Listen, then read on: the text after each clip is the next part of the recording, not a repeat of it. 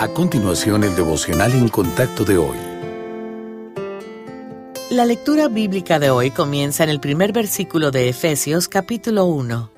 Pablo, apóstol de Jesucristo por la voluntad de Dios, a los santos y fieles en Cristo Jesús que están en Éfeso. Gracia y paz a vosotros, de Dios nuestro Padre y del Señor Jesucristo. Bendito sea el Dios y Padre de nuestro Señor Jesucristo, que nos bendijo con toda bendición espiritual en los lugares celestiales en Cristo, según nos escogió en Él antes de la fundación del mundo, para que fuésemos santos y sin mancha delante de Él, en amor, habiéndonos predestinado para ser adoptados hijos suyos por medio de Jesucristo, según el puro afecto de su voluntad para alabanza de la gloria de su gracia, con la cual nos hizo aceptos en el amado, en quien tenemos redención por su sangre, el perdón de pecados según las riquezas de su gracia que hizo sobreabundar para con nosotros en toda sabiduría e inteligencia, dándonos a conocer el misterio de su voluntad según su beneplácito el cual se había propuesto entre sí mismo de reunir todas las cosas en Cristo, en la dispensación del cumplimiento de los tiempos, así las que están en los cielos como las que están en la tierra. En él asimismo tuvimos herencia, habiendo sido predestinados conforme al propósito del que hace todas las cosas según el designio de su voluntad, a fin de que seamos para alabanza de su gloria, nosotros los que primeramente esperábamos en Cristo. En él también vosotros, habiendo oído la palabra de verdad, el Evangelio de vuestra salvación, y habiendo creído en él, fuisteis sellados con el Espíritu Santo de la promesa, que es las arras de nuestra herencia hasta la redención de la posesión adquirida para alabanza de su gloria.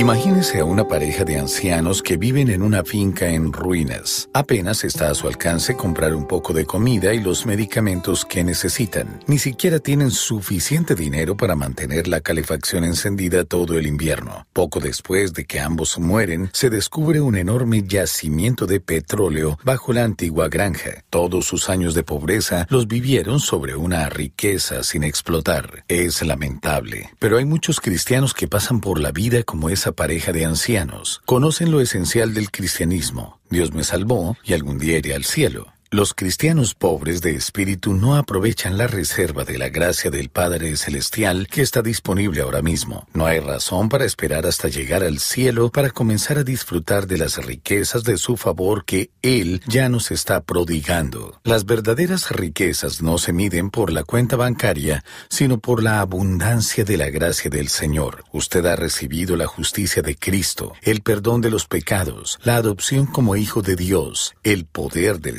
Santo morando en usted y una herencia eterna. Como coheredero con Cristo, tiene acceso a las riquezas de Dios que incluyen un gozo indescriptible, un amor incondicional y una paz más allá de todo entendimiento. No espere hasta llegar al cielo. Aproveche estas bendiciones divinas cada día de su vida, comenzando hoy mismo.